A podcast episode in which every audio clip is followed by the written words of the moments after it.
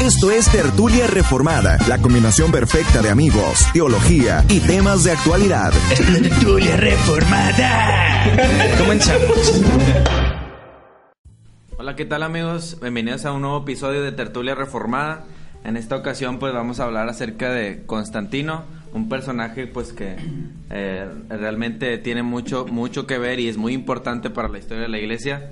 Este, especialmente por la cuestión de todo lo que entró a la iglesia, de, de, de, de esto de la Roma pagana, de la Roma antigua y todo lo que se inmiscuyó a la iglesia. Este, para empezar, pues nos va a ayudar nuestro amigo Sam. Él va a estar hablando acerca de un poco de la biografía de, de Constantino, así que, ¿qué dice Sam sobre esto? Así es, solo un poco. Eh, su nombre, Flavius Valerius Aurelius Constant- Constantinus, ¿verdad? Eh, pero, pues, mejor conocido, obviamente, como Constantino el Acá, Grande. para los compas. Para los compas. Así, el Grande. Que no se les olvide. Que no se les olvide. Que no se les olvide que es el grande. A mí sería, Ah, conmigo exactamente. sería el chico, ¿verdad? Sí, ¿verdad? Este, nació un 27 de febrero de 272. Ya casi cumpleaños. Ajá, exactamente, unos días después del mío, más o menos, ahí por ah, ofrendas o regalos. ok, ok, ok. Este, pues ahorita les preguntaba fuera de cámaras, ¿verdad? De que qué estudió, ¿verdad? Y pues me dicen que pues nada más estuve en la militar, ¿verdad? Militares. En- diseñador gráfico, en- ¿no? Estaba, estaba arquitectura, arquitectura, como lo que vimos la semana pasada con el arte y todo eso. Creo que Notre Dame. tiempos. Ay, qué Bien mal. No, no sé Que qué. a lo mejor sí estudió eso, tú qué No, sabes. cállate ya. No, no. Dice, bueno, ¿por qué se le conoce a él como el grande principalmente, verdad? Es porque él en su mandato de emperador, pues detuvo la, la ¿cómo se llama? La- Persecución. La, persecución de los cristianos. Es por eso que tiene una repercusión en el cristianismo y es por eso que le toman importancia a Constantino el Grande, ¿verdad? Yo creo que es a grandes rasgos su biografía, ¿verdad? Este, porque pues no se relata en sí mucho y además ustedes van a, a tratar más a fondo ciertos temas, ¿verdad? Su muerte pues falleció el 22 de mayo. ¿A causa de qué? De una enfermedad. Tremendo. Así es. Tremendote, muchacho. Bueno, ya como quiera iremos este durante el programa mencionando esto, solo para recalcar, solo para recalcar lo que dijo Sam. Pe- Pensé que iba a decir como la semana pasada. La vida de Constantino es tan antigua como Constantino mismo. Solo para recalcar que eh, por lo que dice Sam, obviamente Constantino es muy reconocido por la cuestión de que detiene las persecuciones, pero ahorita quién es el que va a hablar acerca de eso? Más ¿Quién lo adelante. tienes? más, más adelante hablamos de Ok, de bueno. este. ok, bueno, entonces, ahora vamos a hablar des- del imperio, de, de- de cómo fue su imperio, de cómo pasó de, de- de- de Roma, o más bien de otra ciudad que va a mencionar ahorita este Charlie, a Constantinopla. Entonces, Charlie, ¿qué nos dices sobre eso? Bueno, pues antes de Constantinopla se- era Bizancio, así se llamaba. Eh, antes de, todo eso, Constantino en, en Galia, la gente lo aclamaba mucho porque el circo romano, que sí, eh, la especie de circo que se manejaba, eh, había demasiadas muertes. Obviamente la gente quería eso, ¿no? Ese era su... Pero llega al punto, dice que hasta los animales ya se cansaron. O sea, donde era demasiadas muertes, demasiadas. sí, Y a el, el carácter de Constantino en ese entonces, y todavía mucho después, era, le gustaba que le hicieran fiesta, que lo, lo aclamaran, lo alabaran. Entonces, él hacía eso para qué? También para recibir créditos hacia él, ¿no? O sea, no tanto para el pueblo. Pero sí también era muy ambicioso. Entonces, ese era un carácter de Constantino, ¿verdad? Que lo destacaba. Este, otra cosa es que más adelante nos damos cuenta el problema que tuvo con su, con su cuñado, ¿se acuerdan? Tuvo un problema donde combatieron. Inclusive me gusta también cómo, cómo este Eusebio maneja lo de la el puente de eh, Milvio, ¿se acuerdan? Sí, ¿La batalla? La batalla. Eh, esa batalla es algo muy mencionado porque fue la, la famosa cruz, este, se me fue el nombre. ¿cómo se llama? Crismón. Crismón, sí. Donde se dice que tuvo una, una, una, sí, una especie de visión, Visión. este Constantino, y decía lo siguiente. Dice, in, ahí va, lo voy a pronunciar. In hoc signo vinces. Con este signo vencerás. Entonces lo vio y dijo, bueno, lo, eh, significa que Dios me va a dar la victoria. Pero también en esa batalla, a este, ah, en el puente de, de Milvio, también tuvo una, una especie de, de, de revelación, un oráculo también su, eh, con el que iba a, a pelear. Y le decía que, según el oráculo, él, él iba, ellos iban a vencer al Dios de los cristianos o, al- o a los cristianos, ¿verdad? que según iban a combatir. Y pues, no, sinceramente, ganó Constantino. Entonces, esa es una de las cosas que más se le conocen de él. Inclusive tenemos amigos que tatúan ese... ¿no? pero sí es un signo bien, padre. De hecho- De hecho, tengo entendido que, que muchos, bueno, de los, de los que pelearon contra Constantino, cuando veían ese, ese ¿cómo se llama? Ese, Ese símbolo, símbolo. símbolo, tenían cierto temor, ¿no? Es monograma. O sea, mm, o sea, más que nada porque al, al- al dios que se adoraba o que Sí. se representaba con Sí, mira, de hecho, fíjate lo que dice Eusebio. A la mañana siguiente hizo que sus soldados pintasen este símbolo en sus escudos y en sus cascos, un monograma que fue luego incorporado al estándar imperial.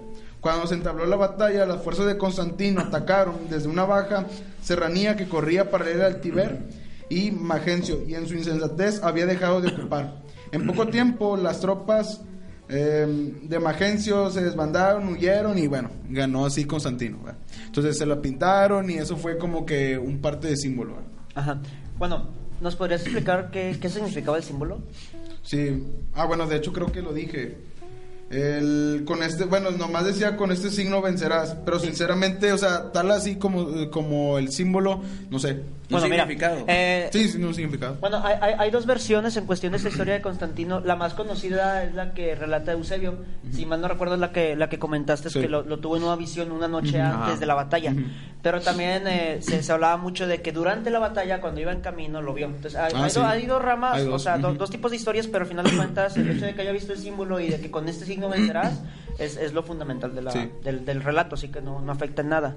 Ahora, para los que no sepan qué es un crismón, eh, bueno, si a nuestro editor de video, al que se encarga de esa eh, área, Se no le le da flojera, va a le aparecer el crismón crismón aquí arriba. En la cara, La cara de chino. Aquí estaría viendo el. Si no lo ven es porque le dio algo de flojera, pero esperemos si y este no aquí. le vamos a pagar. Y no estamos a pagar. No habrá Hola. ofrenda para él esta semana. Hola, soy un Crismón.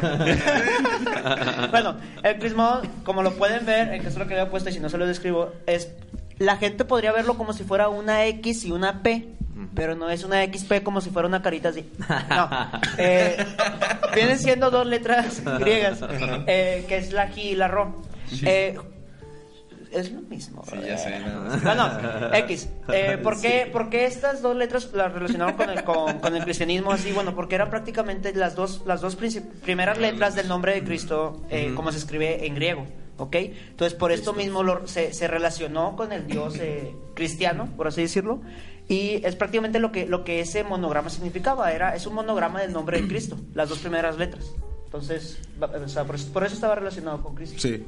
De hecho, en su imperio hubo algunos problemas. Por ejemplo, su propio hijo conspiró contra él. Lo querían matar. Ah, sí. Ajá. Eh, lo, lo querían matar y pues tuvo que dar, dar cuello a muchas, así dice, o sea, muchas personas que se levantaban en contra de lo que... Oigan, una hacía. pregunta. Se- según yo, eh, las monedas, las monedas de, de Constantino Ajá. tenían el, el crismón, ¿no? Sí, por un lado tenían la cara de Constantino el Grande, así como que de perfil así. Sí, de Y perfil. por el otro lado el griego. Y por el otro lado la, el crismón. El crismón. Muy bien. Sí, está- están bien bonitas. Bueno, De hecho, este, traigo una. Fíjense que mm, en el año 324 ya era dueño de todo el imperio. El O sea, ya, había, 324. cons- ya había avanzado demasiado.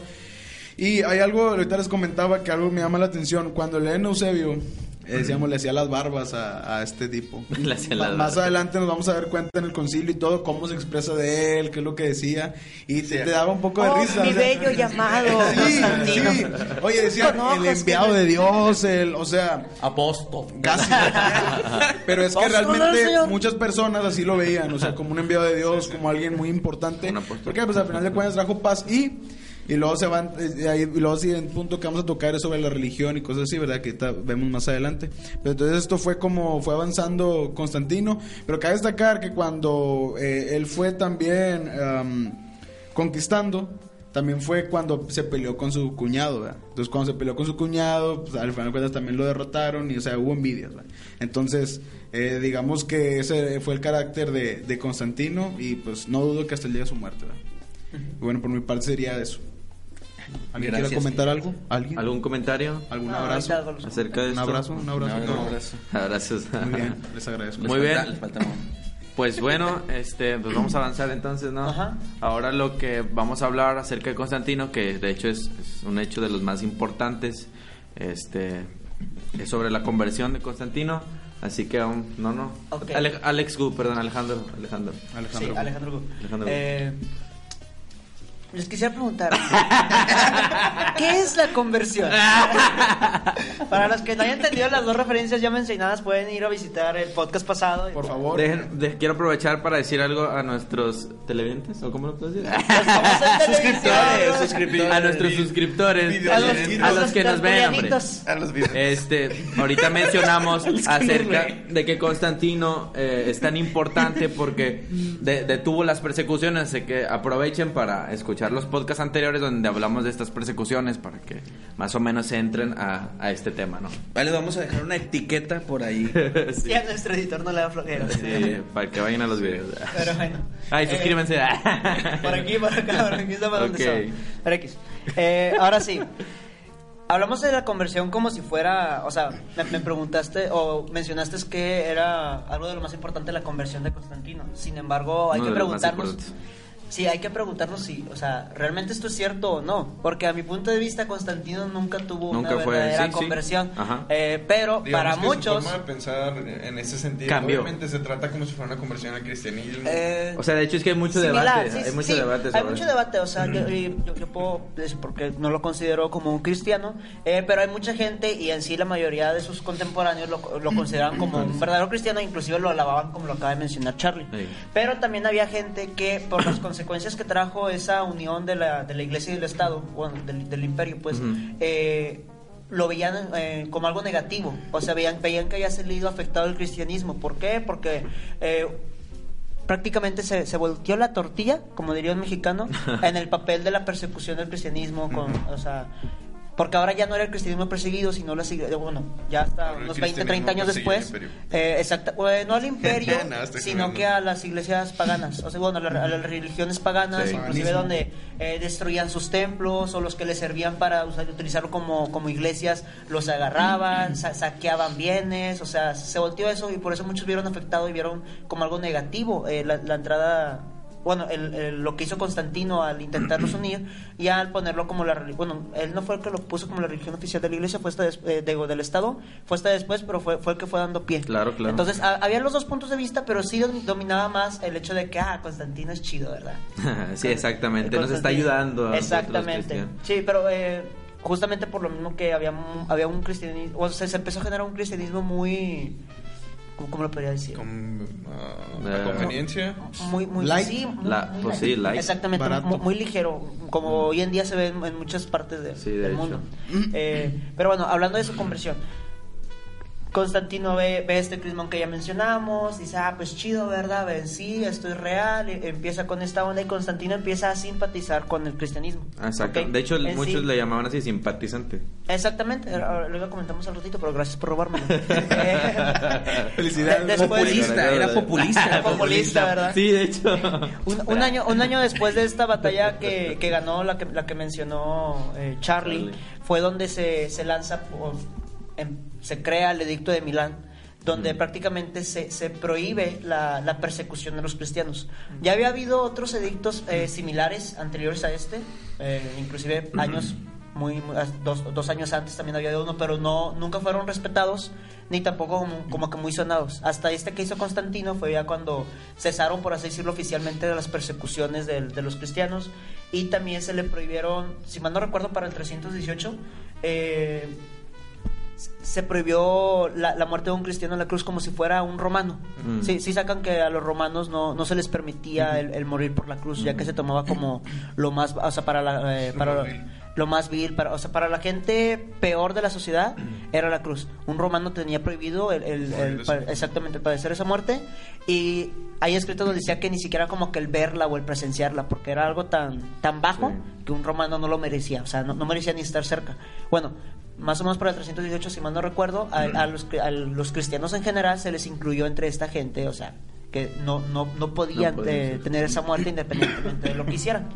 Eh, entonces em- em- empezó esta onda así Constantino a simpatizar, a, a- prácticamente a promover el cristianismo. Sin embargo, no, no fue un cambio total, como lo vemos más adelante en la historia, unos 40 años después de su muerte, eh, donde ya do- donde, donde ahora ya fue como que la persecución contra la iglesia pagana. Prácticamente lo que hacía Constantino era promover el cristianismo y tolerar a la iglesia pagana. Sí. ¿Ok?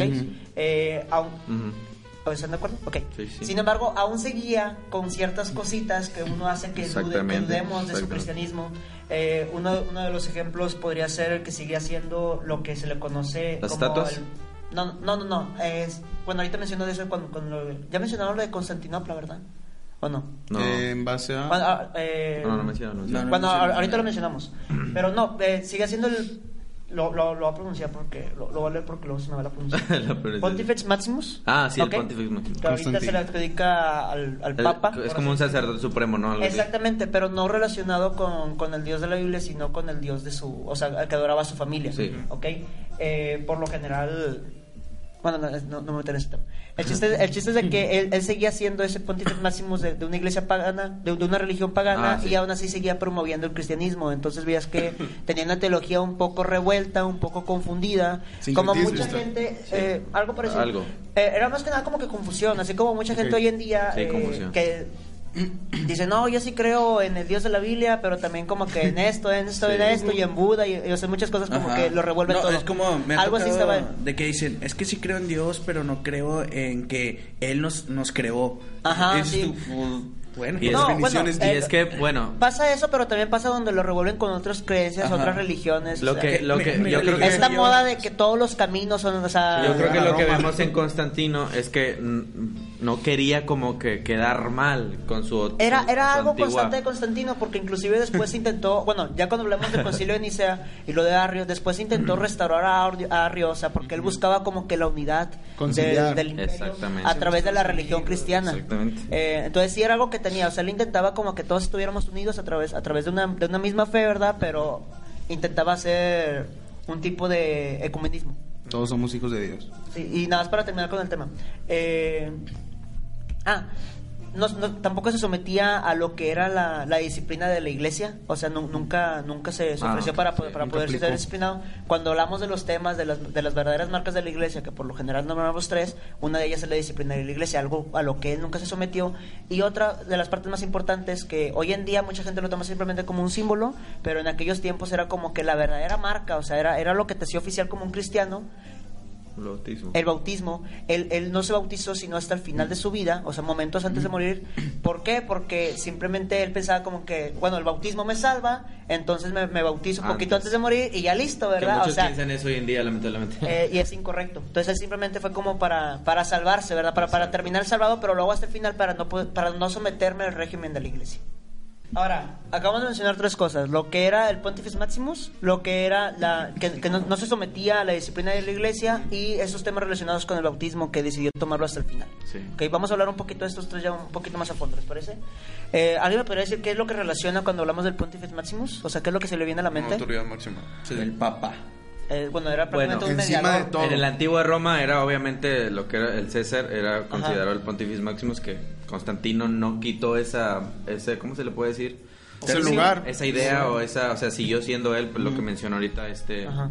este Alejandro, y tiene que ver mucho con el Papa. Sí, bueno, porque en sí cuando lo, cuando lo es Constantino, Constantino no lo relaciona con la iglesia cristiana. Constantino sigue con, el, con ese tema del paganismo, ¿ok? Eh, Bu- mencionamos bueno, eso, a- a- mencionamos... cuan- cuando estuvimos hablando un poquito del Imperio Romano, supimos que en cuestión del César eh, se tenía como en cuenta que él era, por así decirlo, el dios, vaya, era la, él era la autoridad máxima. Ajá. Eh, en este sentido, en la Iglesia Católica Romana se toma como el vicario, o sea, el, mediador, lo que mencionaste ahorita, o sea, que es un mediador, pero no, no son cosas exactamente iguales. O sea, no son, no Pero son se- iguales, se- se pero se trasladó. Se, exactamente, Se trasladó, se de, la Roma, de la Roma pagana, se trasladó a la Roma cristiana. Este, y de, de ahí es la idea, de ahí es la idea del Papa, ¿no? Exacto. Much- muchos consideran que Constantino fue, o sea, por estos, por estos motivos, muchos dicen, ah, Constantino el primer papa, ah, Constantino el fundador de la iglesia católica, pero realmente Sí, nunca... Pero realmente fue Pedro. Eh, no, No, no. Yo así bien asustado. ¿Qué no fue Pedro? Oye. No, no. Eh, bueno, hay que tomar en cuenta que sí, cuando entra Constantino, hay, hay una figura dentro de la, de la iglesia que empieza a tomar mucho poder. Eh, no cuando entra Constantino directamente, sino que cuando Constantino va y funda, o mejor dicho, eh, to- toma la ciudad de Bizancio y la convierte en Constantinopla. Eh, deja sola Roma, ¿ok? O sea, él, él trasladó como que el- el- la ciudad oficial del, del emperador para allá, muy muy modesto, ¿verdad? Muy humilde, le pone pues Constantinopla, ¿verdad? Así como que... Qué humilde. así como que baj- bajita Siempre la mano, humilde, ¿verdad? nunca inhumilde. Sí, siempre humilde, sí, nunca humilde. Eh, Constantino el Grande. Eh, Bienvenida. Sí, bienvenida a, a mi Bienvenido a mi ciudad, ¿verdad? Constantino. De hecho, sí tiene estatuas. Sí, Él sí, mismo. Constantino, sí. Tremendo, ¿verdad? Así como Moisés cuando... Eh, Tómate una foto con Constantino. Eh, Por 5 dólares. Ok. No, ya, ya. El chiste es de que cuando, cuando pasa esto de que él se va, eh, un- una, una de las figuras que empezó a, a notarse más o a resaltar fue justamente el obispo de Roma, ¿ok? Ya habíamos mencionado en el podcast pasado que las iglesias y las regiones se, se- se estaban siendo gobernadas, por así decirlo, por los obispos, eran los que, los que dirigían la congregación, y cuando pasa esta unión con el Estado, bueno, ahora también se involucraron en, en todos esos temas, ¿ok? Era estimable en, todo, en todos los ámbitos. Eh, empieza a tomar como que mucha mucha importancia el obispo de Roma y dentro de varios obispos, o sea, se, se fue como que aumentando y el primero que empezó con esta eh, des- desviación, que para mi punto de vista es el que empezó a, a darle forma a lo que es el papado. Sí, sí, sí. Eh, ni, ni siquiera he escuchado quién voy a decir, brother, pero bueno. Sí, él. Sí, él, eh, eh, Juan Sí, sí, Pérez. sí, sí, estoy de sí. acuerdo, estoy de acuerdo. Este, Juan Pérez. No, este, no, iba a decir otro, pero nada, dale. Da- Damaso primero. Sí, Damaso primero. Damaso. Obvio. Sí, Estaba guapo. pensando- Todos saben eso. Estaba pensando en ese. Qué bañados. No, este brother fue el primero que le empezó a dar forma. ¿Por qué opino eso? Bueno, porque este fue el primer obispo que dejó de llamar a los demás obispos, o sea, como compañeros, lo dejó de llamar hermanos y les empezó a llamar hijos. Mm. O sea, anterior a eso, eh, inclusive hay, un escrito de Cipriano donde habla, eh, en algo relacionado con el obispo de Roma le, lo- lo- le habla como hermano, o sea, se, se- se hablaban así, hermano, hermano, hermano. Sí. Y este brother fue el que empezó como que, ah, no, no somos hermanos, o sea, Hijitos. eres mi hijo, o sea, le empezó a decir como que hijos, hijos, hijos. Y después de este, eh, de este papa, que la iglesia eh, católica romana lo tiene como el papa número 37, ya que toma el orden desde Pedro como el primero y después todos los, los obispos que fueron siendo de Roma. A este lo toman como 37, pero a mi punto de vista fue el que le dando forma el papado. Eh, el segundo para mí, el 38 para la iglesia de Roma, que es este Ciricio, ya lo, lo fue como que haciendo más fuerte, donde ya no solamente así como que refiriéndose a ellos como hijos, sino ya ahora a él como padre. Ujú. Él se, se empezó Santo a, Padre. exactamente, se puede usar el nombre de padre, de papa o del, del papa, o sea, literal. Y fue así, o sea, poquito a poquito se fue, pues sí. Perdón, no, es que me acordé de la imagen que hay una imagen en Sudamérica que dice Welcome to no sé qué, Potuiro. la papa. Sí. Ay, no. Bueno, no. No, No, es burla, es que me acordé. Qué triste. El chiste de que el obispo de Roma poco a poco, o sea, hablando de los cambios de obispo que hubo, fue, fueron como le fueron dando la forma al Papa al, al momento que tenemos hoy en día. Eh,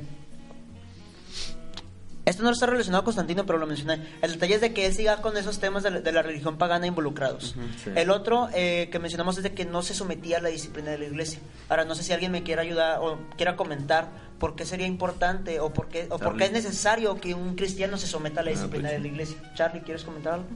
Pues mira, por ejemplo. Digo, tú la- no te has sometido a la disciplina de la iglesia. Claro. pero- Sí, no, mira, mira, eh, por ejemplo, tú, tú ves el caso en la iglesia de Corinto.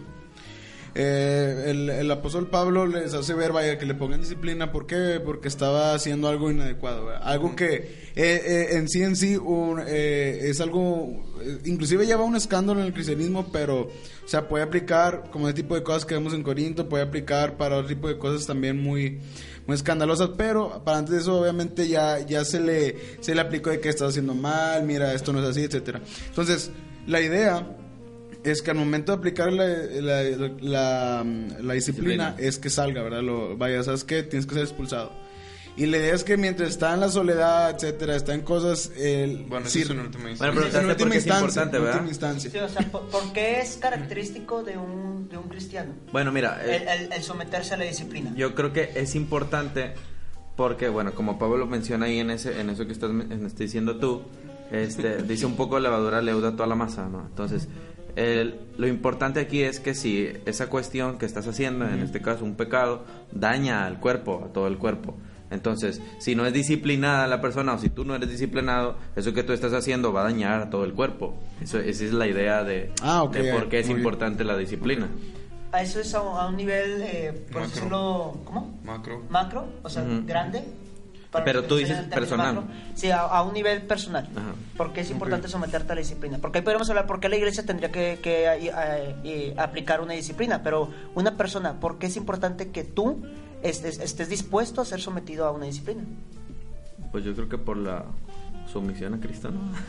Pues es que va, va- va ligado de, de, por ejemplo, la- también la disciplina del Señor, o sea, porque va ligado que eres hijo, va ligado al hecho de que, o sea, que es correcto porque, bueno, yo considero que es, es parte, es parte de- del control que lleva la iglesia, es parte de- del rol del Espíritu Santo en una iglesia, o sea, considero que pues eso es importante, digo, debe ser algo, digamos, natural. Alejandro dice que, Sí, o bueno, sea, en, en, en, en Es que a lo mejor no, no entiendo la pregunta, sí. Ah, ¿En inglés? No, no, dilo, dilo. Why? No o sea, que es la respuesta. Eh, no, no, a, a lo que voy.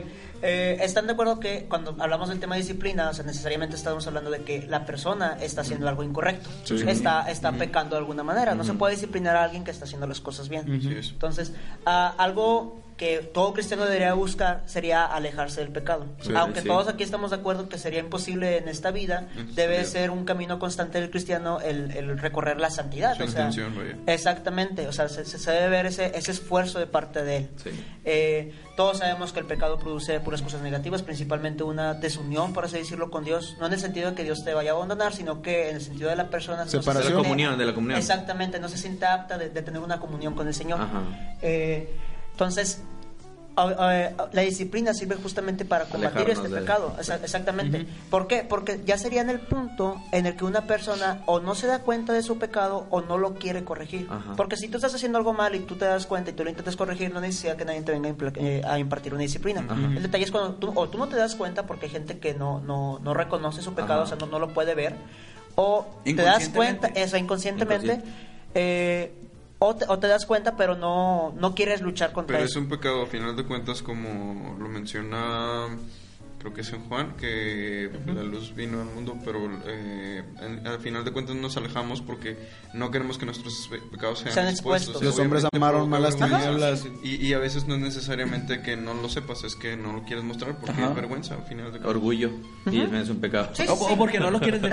Demonios, no Es que ahí entra bien importante el rol de los hermanos cuando te hacen ver tu falta también. Exacto. Sí, Es lo que dicen o sea, pero, te das cuenta. pero por, por- el por qué estar dispuesto tú a que se te discipline sería justamente por, por esta... eh, eh, Amor a la comunión con los hermanos. Eso sería por- porque tú, lo- tú, tú lo impartirías, pero sería el, el estar consciente del daño que puede causar el pecado en tu vida Ajá. y que te es- estés dispuesto a someterte a los hermanos cuando ellos cuando ellos lo apliquen, porque sabes que lo, lo que hacen es por amor, es para un beneficio tanto a la comunidad como, como a ti mismo y porque va a reforzar tu, tu relación con el Señor.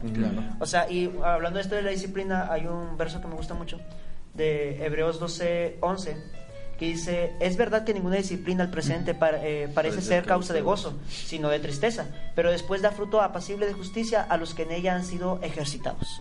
Entonces es, es algo importante que causa la disciplina. No hay que entender la disciplina como una manera en que, no, me están exhibiendo, me están ofendiendo o así, sino que es eh, una, un amor que está presentando el hermano hacia ti al ayudarte a dejar ese pecado y a tener una mejor comunión con el Y es Señor. que algo bien Ahora, importante, todo, bueno. Ahora, todo cristiano tendría que estar buscando esto, tendría que estar buscando el camino de la santidad, el tener una, una mejor comunión con el Señor. Alguien que no estaría dispuesto a que se le presente su error, prácticamente es alguien que, que, que no busca dejar su pecado, no ha entendido la gravedad del pecado y no le importa lo que causa el pecado, porque principalmente es una ofensa hacia el Señor. Yo, por, por este motivo, o sea, es, es necesario que un cristiano se esté... Sometido. Sí, o sea, es, eh, bueno, es que lo Dispuesto. puedes, lo, eh, esté dispuesto a ser sometido por, por, la, por la disciplina. Porque a lo que te lleva es una mejor comunión Y con por- el y Señor. por eso- Comprendiendo lo que causa el pecado. Contra el Señor, o sea, es una Oye, ofensa. Es que va bien relacionada la unión con Cristo. O sea, te das cuenta que son. Tocan puntos que realmente son bien importantes y son claves de- de- del cristianismo, es la unión con Cristo. O sea, entonces ahí va relacionado, ¿no? Que el Señor, que también al que alma disciplina, etcétera. O sea, Y por eso, no la, puede salir. o oye, sea, por eso la duda de acerca de Constantino, y su Constantino y su conversión. Exactamente, Exactamente. nunca se quiso someter a una disciplina de parte de la iglesia. Así como que, ah, chido, ¿verdad? Yo les prometo esto, no, pero no, no me Pero no toquen. soy eso. como ustedes. Sí, Exactamente. ah, soy el grande. o Soy sea, el grande. o sea, a mí no me diga nada, pues es lo Otro que nivel. quiero. Ándale. Agradecido con el de arriba. Y pues bueno, continuamos. Y, y la- el tercer punto que mencioné fue sobre el bautismo. ¿Alguien me podría decir por qué dudamos de su cristianismo a raíz de este punto? Que no se quería bautizar. Porque se bautizó solito. Ahorita detrás de cámaras, cuando, cuando estábamos, estábamos mencionando que Constantino se bautizó, un hermano aquí presente que no puedo decir Gracias por... eh, dijo, pero es que ¿cómo se bautizó? ¿A poco se va a bautizar él solo? O sea, No, es que fíjate, Eh, yo leí de, leí, leí de justo que la idea que él daba era que lo bautizaron ya muerto. O sea, cuando ya estaba muerto lo bautizaron. Y dije, esto me suena a Corinto, ¿verdad? Cuando mm, este, se bautizaban por los, por los, ¿cómo se llama? Por los muertos, ¿no? Entonces, me sonó así, por eso dije como que esa idea. No, lo que yo, yo leí fue. Pero nada que ver, o sea, la idea hecho es- de muerte. O sea, se bautizó Sí, antes de mo- morir. momentos antes, de, antes de morir morir. fue cuando se bautizó, porque él tenía esta idea de que el bautismo eh, salva. Ajá. Y por Eh, cierto, hay, eh, esa idea existe todavía mucho de que, ¿sabes qué? Amén. A mí me han llegado a decir, Ay, ¿sabes ay. qué? Yo no quiero ser cristiano todavía, este, o, o no me quiero bautizar todavía, hasta que me muera me bautizo, o cosas así. O, o hacen la Es, es bien oración de como, fe. no, ya, ya después, ¿verdad? O sea, Exactamente. Ya lo dejan hasta los últimos momentos de su vida pensando que es una fórmula ma- una Mágica. fórmula mágica Que no- para alcanzar salvación. Sí, Eso me va a exactamente. salvar, ¿no? Esa qué triste que se siga pensando así. Sí, la verdad, la verdad, sí. El chiste es de que, o sea, como si pudieras manipular el hecho de tu de tu nuevo nacimiento, pues, de- sí, de, tu conversión. Pero que el chiste es de que Constantino lo estaba dejando al final justamente pues para hacer lo que él quisiera, para no, no so- no someterse a la iglesia, para no tener ninguna responsabilidad. Sin embargo, al último usar esta fórmula mágica para salvarse. Sin embargo, sabemos que la salvación no es producida por el hombre. Y además porque producida por el sabe- Señor. sabemos este, lo que mencionamos en los podcasts anteriores, que el bautismo, para, para ser bautizado tenías que ser lo- los famosos, los catacúmenos, Ajá. ah, tenías que ser discipulado y para ese tiempo ya era cerca de tres años. Entonces imagínate, él tenía que ser a fuerzas sometido a este discipulado para luego bautizarse. Entonces es obvio que no me quiero meter, no me quiero someter al discipulado, por tanto pues no me voy a bautizar. Entonces ¿verdad? puede ser también ahí la idea. Pues, Bueno. Bueno, pues ahora, este, ya que concluyó nuestro amigo Alejandro, vamos a estar hablando acerca del impacto que tuvo Constantino y su conversión. Eh, De esto nos va a hablar nuestro hermano Israel. Ok, bueno, como ya estuvimos hablando, que, estuvimos mencionando acerca de, ah, vaya, la, la forma en la que él, digamos, veía el cristianismo, eh, cómo no se sometía a ciertos preceptos del cristianismo y, y, pues obviamente esto impactaba la vida de los, de los cristianos en, en toda esa comunidad. Eh, principalmente su conversión am, digamos, los cristianos en ese tiempo tenían aún un temor a que, aún que había la paz que mencionamos en el podcast pasado acerca de que había, había disminuido la persecución, por ende los cristianos estaban un poco cómodos, aún así tenían ese temor de que por parte de, de Roma eh, hubiese una nueva persecución.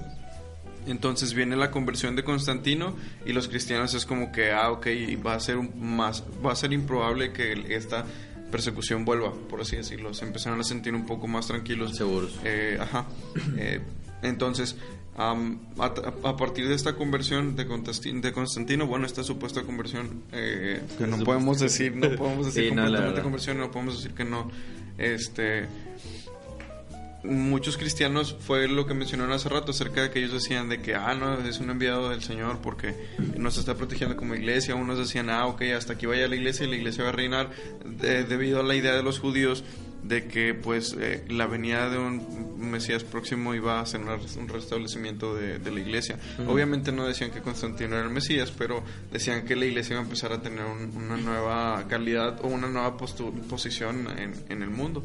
Este entonces tanto como estaba este grupo de personas que creían que Constantino era un enviado de Dios, también estaba un grupo, y de hecho era la mayoría de personas que no estaban to- en totalmente de acuerdo o a favor, o, mm, ¿cómo podríamos decir? Como, mm, digamos, muy, muy, de ac- sí, vaya, muy, de- muy conformes con, con esta con esta nueva postura de Constantino. No que no creyeran, no que no pensaran que, que Constantino pudiera ser cristiano, pero vaya, eh, simplemente estaban como escépticos. Era como que a ver qué va a pasar, depende de lo que pase. Eh, como que nada te creo. A mí se me hace que nos vas a Neta, ¿me perseguir. lo juras?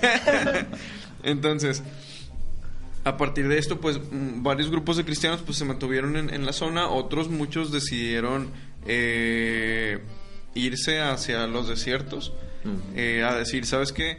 Eh, su pensamiento era muy, ¿cómo les puedo decir? Decir que parte de que la persecución hacía que la vida de los cristianos fuera un, poco con mayor devoción, que fuera más firme, por ende producía cristianos con mejor calidad, por así decirlo. La persecución provoca eso, obviamente. Eh, por ende, esta comodidad o esta nueva postura del gobierno eh, iba a provocar que los cristianos estuvieran cómodos, por ende empezaran a fluctuar en su cristianismo, ya no fuera un cristianismo firme. Entonces muchos dijeron, ¿saben qué? Esto no es necesariamente del Señor, por ende me retiro de esta zona y se iban a los desiertos y se iban a habitar otras zonas. Entonces, eh, parte de los cristianos que se quedaron dentro de, de- de esta comunidad, eh, digamos que tuvieron un acercamiento obviamente a, a temas más intelectuales, fueron formándose un poco mejor que aquellos que se retiraron. eh, pero esto también traía consecuencias, digamos, malas, que era, por ejemplo, el, el- el que muchos cristianos empezaran a formar sus propias teologías, empezaran con temas de, de ciertas herejías como el arrianismo. El arrianismo. Eh, entonces, digamos que tu- tuvo su parte buena y su parte mala. Eh, en, en- en estos años también estaba lo que eran los llamados grandes de, de la iglesia, que tengo aquí algunos nombres Ah, sí. apuntados que eran como Atanasio, Atanasio. eh, los Capadocios, Ambrosio, Jerónimo, eh, Agustín, Agustín también. Entonces, eh, digamos que todos estos grandes teólogos estaban llamados los grandes, estuvieron durante estos años, que fueron finales del siglo III, principios del siglo IV. Digamos que esto debido a, a muchos de los cristianos que se quedaron dentro de Roma. Eh, no podemos decir que estos cristianos que se quedaron dentro de Roma sean completamente malos al, al aceptar, por así decirlo, la, la conversión de Constantino. Mm, Muchos mantenían esta postura, aún quedándose adentro, que decían, si bien nosotros debemos cierta devoción al imperio romano, nuestra última autoridad es el Señor. Entonces, cualquier cosa que, es- que haga el imperio romano que se en contra de la autoridad del Señor, yo no lo puedo seguir. Entonces, no era una sumisión total al imperio por, por el hecho de que Constantino fuera el ahora converso. Entonces, eh, hay varios puntos, eh, como decían hace rato, acerca de, de Eusebio de Cesarea, que era el que tenía a Constantino así como que era en alta estima, por así decirlo, ya lo vamos a mencionar un poco más adelante. También había unos que, que lo rechazaban totalmente.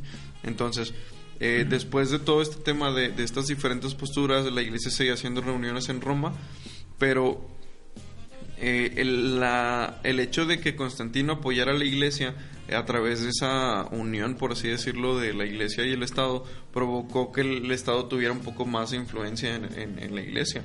Eh, muchos, como mencionaste hace rato, que podía ser un tipo sincretismo, empezó la iglesia a adoptar algunas... eh, protocolos que llevaba el imperio romano con respecto al César.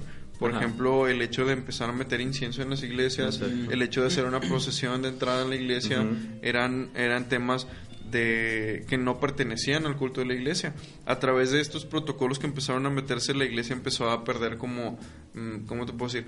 Ah, la sencillez que tenían antes, la participación de toda la comunidad dentro de la iglesia ahora era dirigida por alguien enfrente y las, los demás era como que ah, eran parte de la iglesia, pero esa parte era ir a asistir a ver todo lo que hacían y escuchar. la iglesia católica romana. Ah, sí. el siglo Prácticamente es como, o sea, sí, muchas iglesias, mu- muchos católicos nominales, por así decirlo, es como que su, su, su ser católico es, es ir a escuchar lo que dicen y me voy y, y es todo lo que hacen. Eh, digamos, obviamente también en muchas iglesias cristianas lo, lo, Lo es, Lo hacen. pero Sí. el, el- el deber es, el, el- vaya, el deber ser de pertenecer a una iglesia, el ser parte de una comunidad, de ser partícipe de todo lo que lleva la iglesia. Entonces, eh, a partir de este momento que empiezan a introducirse estos protocolos de- del Imperio Romano, eh, se empieza a tener como una forma incorrecta de llevar la- los cultos. Empiezan a cambiar, empieza Constantino a apoyar en la construcción de ciertos edificios, que de hecho se empieza aquí la idea, o vaya, el concepto arquitectónico de basílica. La basílica. eh, que es un- una, una cierta forma de, de- construcción, que, que es, digamos, como medio circular o, o- o vaya en esta forma. Tiene como una cruz. Forma como una cruz adentro, si no mal recuerdo, o Mm, algo así. No sé exactamente, pero tiene, es una forma típica y así se empezaron a construir. De hecho, emperadores posteriores a, Constantino empezaron a hacer más basílicas o más iglesias en honor a, Constan- a Constantino, a sus posturas. Este, por ende, hay muchas iglesias que se construyeron posterior a eso. Muchas continúan el día de hoy, pero su gran mayoría fueron destruidas. Entonces, eh, digamos que esta influencia a la iglesia a través de estos protocolos fue deformándose, fue empezándose a formar, eh, vaya lo que conocemos como la Iglesia Católica Romana actual, este, pero digamos que estos fueron los principios. Entonces, eh, podemos decir que no todo fue malo, o sea, a final de cuentas, el hecho de que mucha iglesia se quedara dentro con el apoyo de Constantino promovió en parte el crecimiento intelectual de muchos teólogos eh, y esto obviamente impacta hasta nuestros días. Por ende, no, no estamos tachando a Constantino como el, el- el- digamos que el, el- el peor El llamado cristiano a sí mismo, sino que su influencia de parte del Imperio Romano hacia la iglesia permitió que, se, que hubiera una, una apertura. Eh, entonces, tanto los cristianos que, que se alejaron al no aceptar esta vaya esta conversión como los cristianos que se quedaron dentro digamos tuvieron cierta cierto beneficio para la iglesia que conocemos actualmente. Entonces creo que esto en, en mar parte digo en gran parte fue como eh, digamos eh, lo que provoca el hecho de que Constantino se haya convertido al cristianismo o sea todo el impacto que tuvo en la iglesia a la iglesia hasta la actualidad De hecho, construyó muchas iglesias, ¿no? Sí, o sea, fueron, de- fueron demasiadas. Que O muchas sea, con de las estatuas continúan. que las estatuas afuera. también. Sí, Muy bien. y así. Muy bueno, pues yo creo que hay que recalcar, no sé si estén de acuerdo conmigo, pero así lo van a estar. No. este, es de que No. a pesar, a pesar, ¿no? de que podamos, podamos dudar acerca de la conversión de Constantino, podemos entender que la soberanía de Dios está aquí, está ahí y por algo Dios, este, el Señor hizo todo esto, eh, permitió que impactara de esta manera y bueno, como vimos en la- el impacto de su conversión, permitió pues que en cierta manera hubiera un cambio de pensamiento en él, si no creemos que, que realmente fue un converso, por lo menos fue un cambio de pensamiento, o sea, tenía un, él, él tenía como un tipo Dios, como alguien dijo ahorita, un, como Dios a mi conveniencia o algo así, ¿no? El Dios victorioso, el Dios que, que me ayuda, ¿verdad? Más que nada en la cuestión de las, de las batallas que mencionó este Charlie. Entonces, podemos ver la soberanía de Dios en todo esto como quiera. Este, este es un, he- un, un hecho bien importante en la historia de la iglesia. Y pues, no sé, ¿quieren recomendar, aparte de Eusebio y de Justo González, algún otro libro para que, para que lean este, los suscriptores? Wikipedia. Ay, Wikipedia. Nada más para algunos temas. Eh, hay un libro, no me acuerdo el nombre, lo ando leyendo y no me acuerdo el nombre. Ok. Pero habla, habla sobre lo- los... No, no es directamente sobre Constantino. Yo no, yo no he encontrado un libro que hable directamente sobre Constantino. Eh, pero hay un libro que se, es sobre los siete concilios ecuménicos. Ujú, ok. Y cuando toca el primero el concilio de Nicea, primero habla varias partes de la vida de Constantino. Estaría, Ok. estaría bueno que lo encontraran. Así Búsquenlo. que, pues, para que busquen toda... No recuerdo el nombre, pero búsquenlo. Librerías patrocina. O, sea, Yo si quieren saber, ¿es este? o si quieren saber, este, este, pues nada más escríbanos, ¿verdad? Y ya les recomendamos. Pero, Pero hay uno que se llama Historia de los Concilios Ecuménicos de Alberigo. ok. Así se llama, entonces lo pueden Bueno, buscar. Pues bueno, Ok. creo que esto es todo acerca de, no, bueno, no todo Ah, no, acerca de no, Constantino. eh, no, si no ven una sombra aquí es porque no vino a hacer. Exactamente. No no Entonces. No te creas. Esto es como amigo. que lo resumido de Constantino, así que sí, por eso les recomendamos los libros si quieren saber más, para que estudien. ah, igual si, si se percataron que no hablamos en cuestiones de Nicea, ya que mucho relaciona con a Constantino con Nicea. Ajá. eh, Porque vamos a hablar más dentro adelante. de dos podcasts vamos a hablar sobre Así ese tema. es. así Vamos a adentrar. Ampliamente. Y, ah, y mencionamos a- a algo de Arrio, del arrianismo, y también vamos a, vamos a hablar sobre eso. No hay más explicación porque el próximo podcast vamos a tratar sobre eso. Exactamente. Ok. Bueno, pues gracias por acompañarnos en este video y No, podcast. No vamos a decir la frase. Eh, No, Ah. en realidad amigos, la verdad estamos haciendo un esfuerzo porque venimos, es, es Oye, de mañana, hashtag- es muy temprano hoy. Perdónenos. Hashtag se bautizó solo, ¿no? No. Me bautizo solito. El grande, vamos a ponerle. El grande. ok. Bueno, ah, y pues ya lo mencionaron, Azael no está, le mandamos un saludo, pues que esperemos que nos acompañe en el próximo podcast. Eh, recordándoles, siguiendo recordando que se suscriban a nuestro canal en YouTube, eh, Tertulia Reformada, nuestro Instagram, Tertulia Reformada, nuestro Facebook, Tertulia, Tertulia Reformada, Reformada. y nuestro Spotify, Tertulia Reformada. Oh, sí. Eh, ¿Nos pueden enviar un correo? Ah, ah, exactamente es lo que iba a decir. Cualquier contacto, pregunta, aclaración Que nos o quieran duda, patrocinar. que- patrocinios, Debate. eh, Ofrenda de amor. ofrendas. Eso es lo más importante. Este, en la, la verdad, cualquier apoyo, tanto como el apoyo en que compartan nuestra página, los videos, el podcast en Spotify, nos ayuda mucho. Lo hacemos con mucha Llorando. pasión, mucha, mucho amor. Y el correo de nosotros es tertuliareformada.gmail.com para cualquier cosa y estamos contactando. Para que sugieran temas también. Exactamente, también. Pues están más o menos viendo que vamos en la historia de la iglesia, por silos, y pues lo que ustedes ahí quieran o, o estén viendo que estemos omitiendo, nos hagan saber y pues ya vemos cómo encaja en lo que lo vamos en nuestro estudio. Eh, pues esto es Tertulia Reformada, amigos, y nos vemos la próxima. Bye. Dios Adiós. Eso fue Tertulia Reformada. Síguenos en nuestras redes sociales y no te pierdas nuestro episodio semanal, Tertulia Reformada.